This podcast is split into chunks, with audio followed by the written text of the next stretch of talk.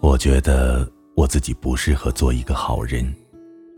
从一开始的电话秒接、微信秒回、逢约必赴、逢悲泣必送纸、逢吐槽必迎合，到逐渐左耳朵进右耳朵出，看着面前的姑娘哭花了妆，无动于衷，到想要委婉的安慰她，没什么大不了的事，再到忍不住想要像个火星上来的男人一样给他建议方案，一二三四五六。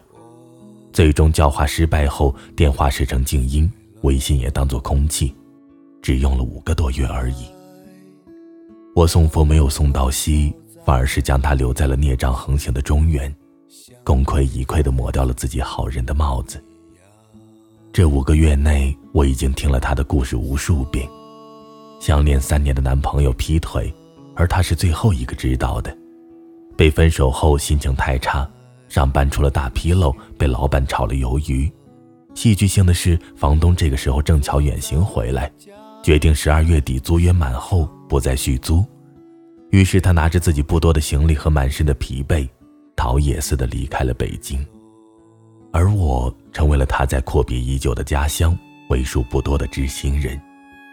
他说：“这些心里话我谁都不告诉，我只跟你说。”于是我听着她像祥林嫂一样，一遍一遍絮絮叨叨地抱怨着她的狠心男友、恶毒老板和补刀房东，生活在帝都的大不易和对平凡家事的不平、不甘、不满意。其中有一段时间，我觉得他已经恢复到正常人了，常常化个淡妆邀请我去吃饭、看电影或是逛街。天知道我是一个多么讨厌逛街的人。可是我一婉拒，他就说：“是不是你也嫌弃我了？”就像是孙悟空的紧箍咒，赶紧换衣服穿鞋出门侍奉老佛爷。我们曾经是很好的朋友。六年中学，我们一直在一个班，他是我的后桌，我们天天一起吃饭，一起欺负同桌，一起补作业，一起放学回家，一起看过校草打篮球，一起八卦老师。一起偷偷的看电视，曾经分享过无数琐碎凌乱的喜悦和悲伤。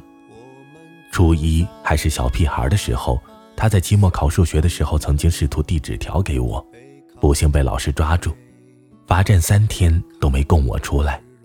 当时我就想着，这江姐一样的姑娘是我一辈子的好朋友。我依然记得她当年一笑起来，露出一颗虎牙。从窗户探头进来，你还有没有方便面啊？站着饿得快，还不忘笑嘻嘻的做个鬼脸的样子。后来他上大学后做了微整容，小虎牙消失不见了，取而代之的是泯然众人的八颗大白牙，还不能啃硬的东西，烤瓷的。所以说，时光这把刀很任性。你想要他削出一张自然的 V 字脸，削出一副迷人的马甲线，看在你这么多年努力的份上，削出个掐指等寸的一心人，削出个世态炎凉下面红火的真心。他偏偏都不给你，给你的是走在街头已经不敢叫出名字的老朋友，顺便还削去了他招牌的灿烂笑容，还给你一个浑身上下充满乌云的负能量大王。我想，我不能落井下石，在这个时候抛弃他。于是陪他去喝咖啡，听吐槽的时候，我一遍遍掐死心里想要劝他“天涯何处无芳草，处处不留爷，爷自己开路”这种话，一边附和道：“就是，他真的太过分了，资本家真是太没人性了。”于是，在晚上十点多的时候，被他叫出去吃夜宵。然后看着他喝完两瓶果啤后借酒发疯，又哭又叫，像个神经病，最后还得把他送回家。于是，在我无数次试图告诉他，你就不能看开点儿，早点找个工作先养活自己，换来他歇斯底里的握着我的手，我不听，我不听，我不听，你又不是我，你不知道我有多难过。这些对一个死理性派的天蝎女。你不能想象这忍耐有多难。他刚刚回来的时候，每次见到他，不管隔着什么样的妆容、什么样的神情，我都能看到当年那个扎着马尾辫的姑娘，眼睛亮晶晶的，像是映着正午的阳光，穿着宽大的校服，像是一朵没开放的小花，笑吟吟的露着她的小虎牙，问我：“你还有没有方便面啊？站着饿得快。”然后每一次见到他，每一次跟他通完电话，当年的那个影子就淡去一点。直到现在，我一闭上眼睛，全是他露着八颗烤瓷牙的精致笑容，和他怨妇一般反复念叨的：“你说他怎么能这样？我对他哪点不好了？不好了，不好了。”唉，犹如魔音绕梁啊。或许我真不是个好朋友。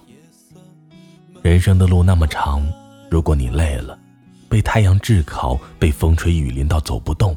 你可以停下来，我愿意站在你的身边做一棵树，为你挡一挡日光，挡一挡风雪。我愿意听你说说你旅途的故事，你遇到的好人或者不那么好的人。可是我不愿意陪你做一只蘑菇，永远蹲在潮湿阴暗的角落，一边享受着悲伤和愤恨发酵后美味的霉菌，一边自怨自艾，把自己变得心胸狭隘，面目可憎。我愿意等等你，陪着你停下来休息一程，看一看风景，聊一聊生活。但，我不会一直等下去。如果时间到了，你还没有站起来，还自得其乐的蹲在地上撒娇耍赖，要做蘑菇。对不起，那我不等你了。晚安，失眠的各位。